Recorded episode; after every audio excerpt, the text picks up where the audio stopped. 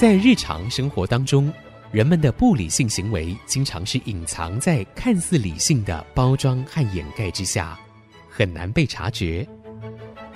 凡事讲理，所有事情就会简单得多。讲理的必要条件就是丰富的常识。请听洪兰教授主持的《讲理就好》。这里是 IC 之音竹科广播电台 FM 九七点五，各位听众朋友您好，您现在所收听的节目是《讲理就好》，我是红兰。老师好，我是田丽云呀。老师，嗯、开学了是啊。可今年开学很奇怪啊，可能有一些老师不一定能够那么清楚地认识学生。我为什么这样讲？是因为很有可能时不时的要在家里面上课。对对，因为疫情的关系哈，我们说现在可以上课，可是什么时候又不能上课，不知道。但是我们一定要把握现在可以上课的时间，老师要赶快去认得学生，因为换了一个新老师，比方说我们都一二年级一个导师，三四年级，那你换一个新的导师的时候，老师可能不认得你。可是我们都知道，老师非常重要。如果孩子在家里，比方说隔代教养啊，或者是有家暴啊，或者有什么不好的事情的时候，孩子没有人可以讲，多半是去找老师，而且老师也是最能够发现学生有没有情绪上的障碍啊，或者是比方说，你看学生上课那个眼神，或者是那不能专注，就要想到说怎么回事呢？平常好好的，怎么现在就不能专注？老师就得注意了嘛。但是如果老师根本不认得学生，比方说都是用远距教学。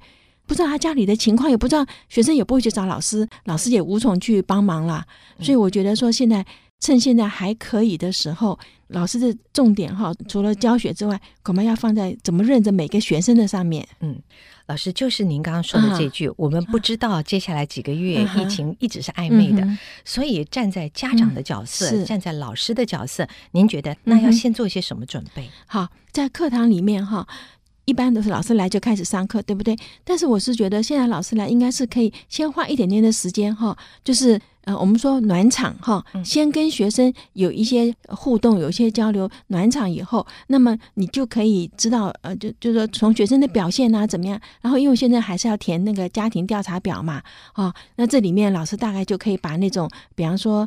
有一点问题的家庭哈，孩子要特别关注一下。那么现在吃午餐的时候，好像老师是坐在教室里面跟学生一起吃。我觉得如果学生今天心里有事，他吃饭是不一样的。哈，老师要够敏感哈。你还记得吗？很早以前有一件事情，就是三个学生他们去玩水，然后。另外一个小学生是骑脚踏车过来，他们就把他拖下水以后，哈，就那学生就被水冲掉了嘛。然后这三个人就回到家去，不敢讲哈。他们对他们如果当场叫，可能还会有救，可是不敢讲，就蒙着棉被哈，就睡觉嘛。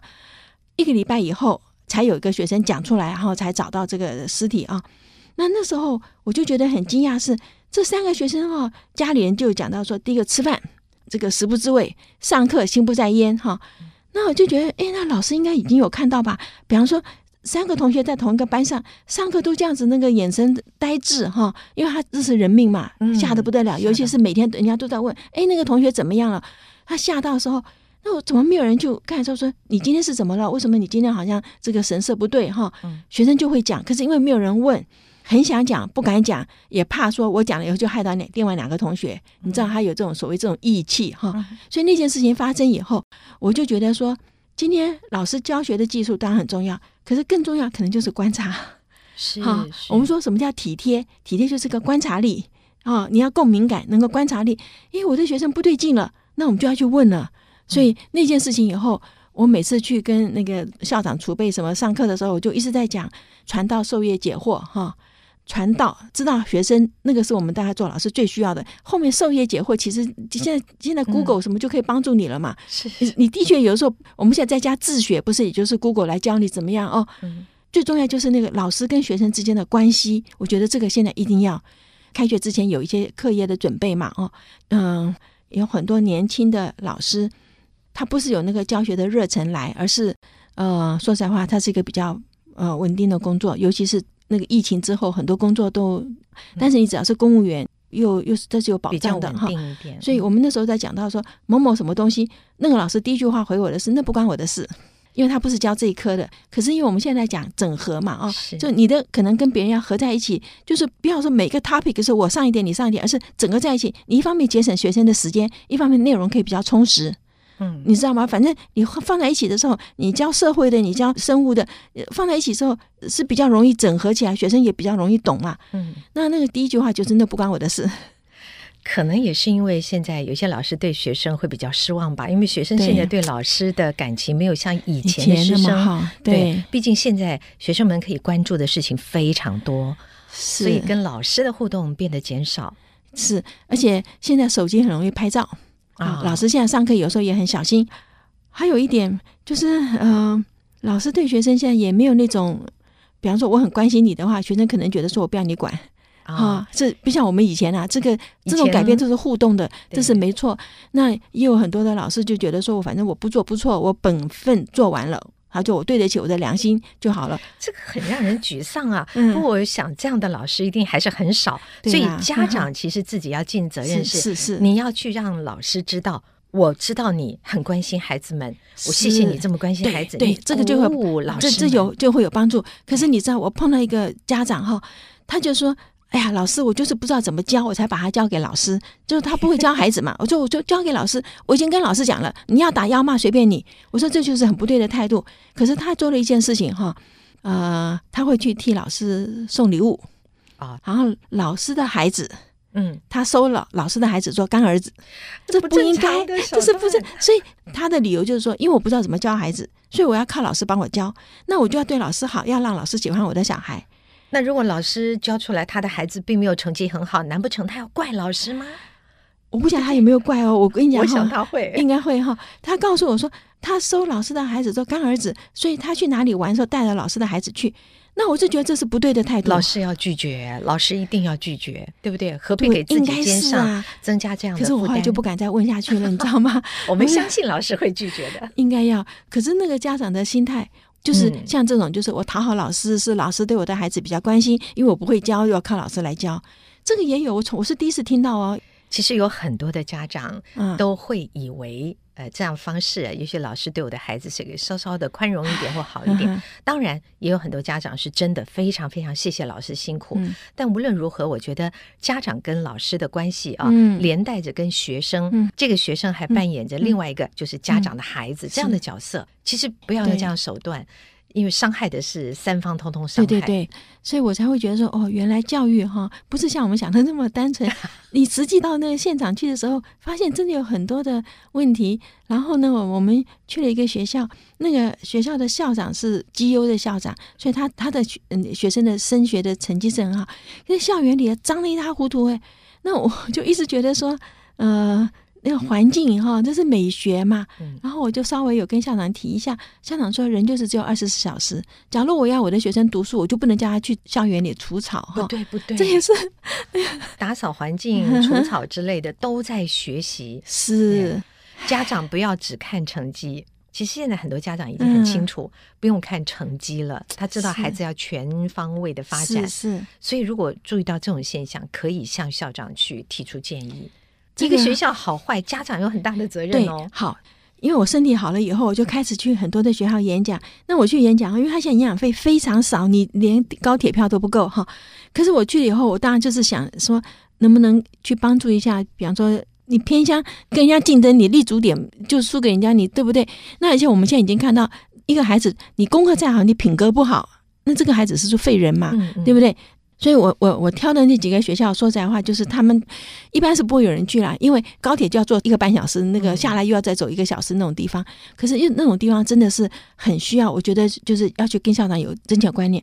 这孩子在他手上成长的时候，我觉得那个美学品味哈，还有呃说不出来那种我们说素养吧哈，就是影响他一辈子的那种事情。所以我觉得这种教育哈，就是从头到尾，从里到外的教育，其实我们现在是要做的。那呃。其实还有很多啦哈，我觉得我们在这里边谈呢，也就是各位家长其实可以发挥一些力量了。只要听到了，你觉得有什么建议是可以跟校长谈，当然就是不能够单独去谈，单独一谈可能你会害到你的孩子。可是因为有个叫家长会嘛，哦，对不对？几个家长合起来的时候，这是一个方式啦。哦，而且要好好的谈。对对对，好，我们现在休息一会儿，马上回来。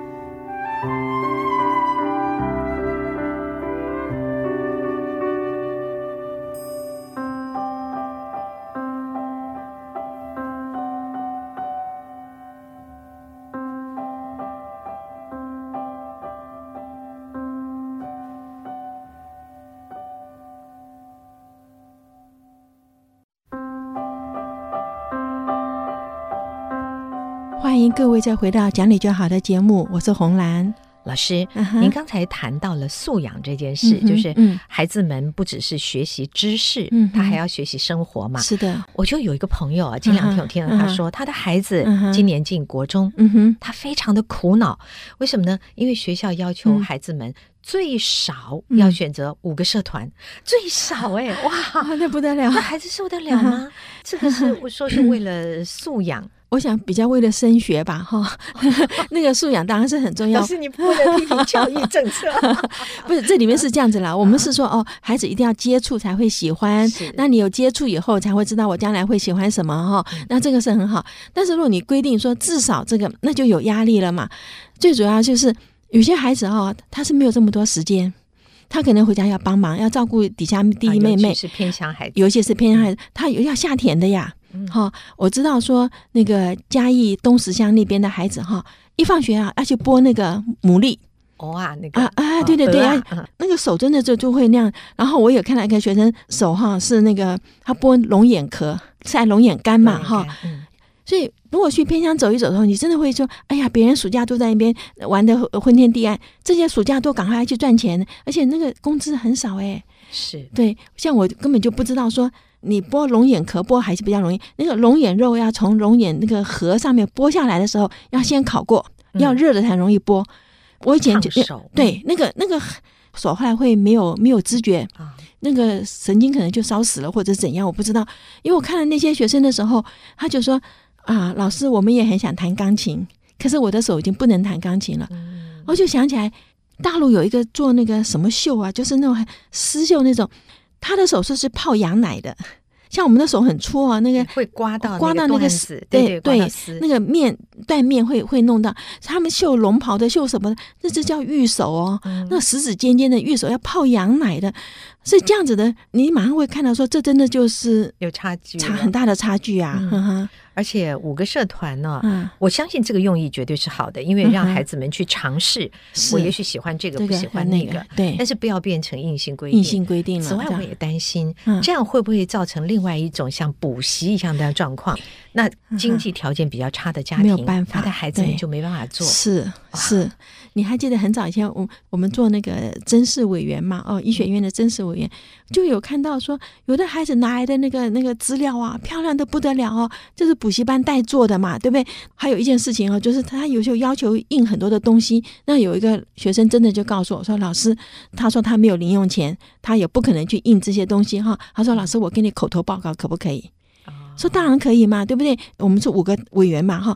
那学生进来之前，助教就发五本，很漂亮，印的五本的那种，嗯、就是他过去得的奖啊，做的东西啊，他的自传啊，他的什么，那就真的碰到一个学生进来跟我讲说，他用口头报告，因为他没有这个钱。嗯。然后我再去问另外一个老师说，哎，印这个多少钱？他说三千块一本啊，因为他是人家帮你做嘛，哦、你去补习班、哦、一本做出来就是三千块，然后你他就复印给你做好了，就是他替你包这个工程呐、啊。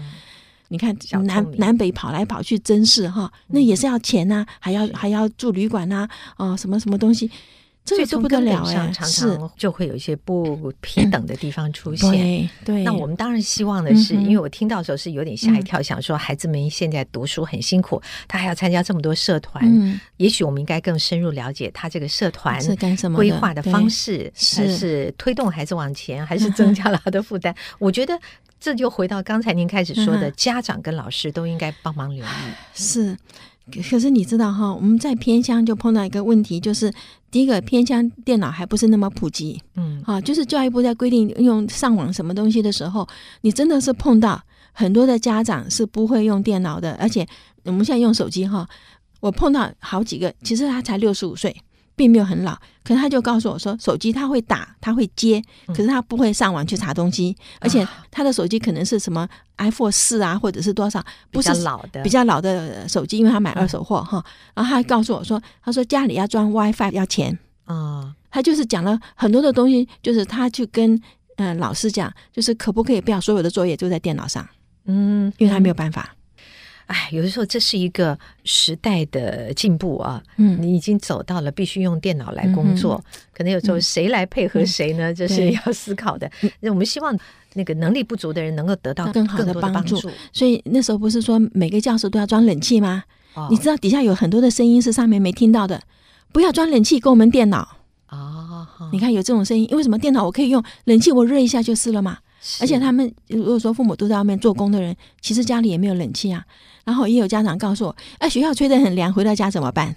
嗯嗯，好，对不对？你所以。补助这件事情，或者是扶助这件事情，要做到很到位，必须深入了解不同地区的家庭生活状况，还有学校的状况。我就记得前些年的时候，不是有补助可以买小耳朵或什么，所以偏向就有那个家里面屋顶上一堆，对对对，因为它是一个户籍。有有一个那个嘛，那很多人就把我我我家就放在地址就填你家啦，所以他是好几户，可是都地址填一个，没有把钱用在重点上。是做一个政策的时候，应该先去当地去看一下，是一定要看。好，你真的说全部装冷气，教室里没有电脑的时候，冷气跟电脑，我还是觉得电脑也比较重要，比较有用。嗯，而且说实在话哈，冬天到了以后，电冷气就不要用到，可是电脑一年四季都要用啊。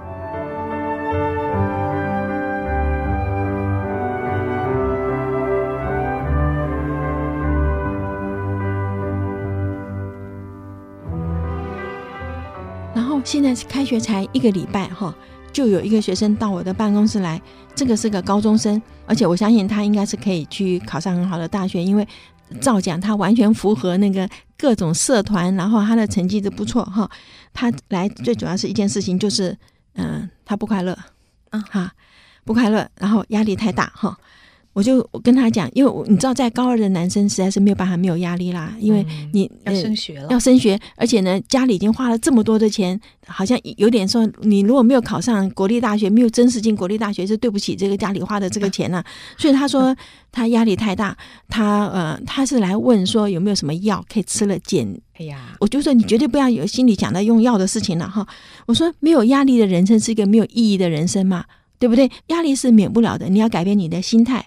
你可能就想，我现在辛苦，再辛苦两年吧。现在高二开学嘛，高三，而且是高三上上学期就已经知道去哪个学校了嘛。嗯嗯。高三下就等于轻松了嘛，是不是？你就再辛苦一年半就是了哈。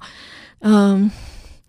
你知道外面有传一个，我不知道是真的还是假的，但是它就是一个龙虾，龙虾要蜕壳嘛，要长大。它那个要蜕壳的时候呢，它觉得不舒服嘛，就是你身体长大了，可是壳没有再长大，它不舒服，所以它就先躲到洞里面去把那个呃壳退下来，然后长出新的壳以后，它再怎样。那么它可以活很久的时候，它要换很多次的壳，每一次换壳是因为它觉得不舒服，它才要去换。嗯，后来那就很有道理，就是我如果过得很舒服，我就不要动了。人是懒的嘛，动物也是一样。所以我跟他说：“你现在不舒服，你现在因为要考试要那个，可是这也是锻炼你自己的毅力和你的耐力嘛，哈。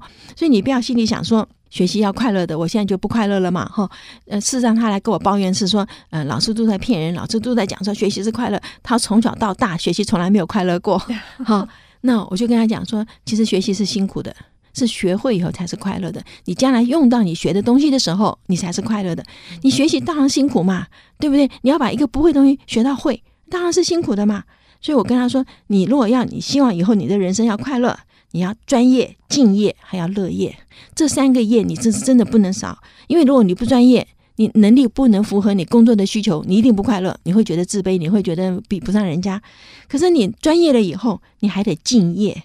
我很能能干，我可以做。但是我不敬业，我们就说不关我的事，不做那种不敬业。那你你在职场，同事会排挤你。我们都希望有那种可以互相帮忙的同事，没有人喜欢那种自私自利的嘛，对不对？那你你能你能够做到专业敬业，你最后要能够乐业，你才能够做得下去。嗯，因为很多人说我做这件事情薪水高，或者是我看到很多人是说这个事情我本来不敢去做，但是因为钱多我就去做，都比较残忍的事情了，或者比较违背他良心的事情。嗯，可是我们觉得说。因为人要活得长一点，到老的时候，你的记忆会回来。这一点是我们都有时候做过就算了，我不去想它。可是人到老了，尤其是生病的时候，躺在床上，你过去所有事情都回来。是，好，你知道有很多人说濒死经验有没有？嗯，比方说，那死死之前，你人生所有事情都过去啊。我有机会来讲，这其实是大脑缺氧的关系啊。好，但是这里面的时候，你那时候就会痛苦，因为你做了你觉得不该做的事。是，人要求心安。是是。刚刚开学，老师今天给了很多意见，但是实际去做的话，还是要靠家长跟老师，多费一些心去留意这些孩子们。对对，教育啊，真是千头万绪啊！对呀，真的是真的是千头万绪的事情。所以一个孩子能够平安的长大，哈，父母亲要觉得自己做对了。很多父母都觉得做的不够，你绝对做得够，你孩子能够平安长大。一个老师也应该觉得说，我很高兴，我尽了我的力，所以我今天一个孩子能够成为社会的栋梁，对不对？嗯、教育真的是我们说是个置业，它不是一个职业啊。是。好，那今天就跟各位谈到这儿。如果你有任何的意见、任何的问题，欢迎你上我们的网址留言。我们的网址是 triple w 点 i c 九七五点 com。今天谢谢您的收听，我们下星期再会。本节目由联华电子科技文教基金会赞助播出，用欣赏的眼光鼓舞下一代。联华电子科技文教基金会邀您一同关心台湾教育，开启孩子无穷的潜力。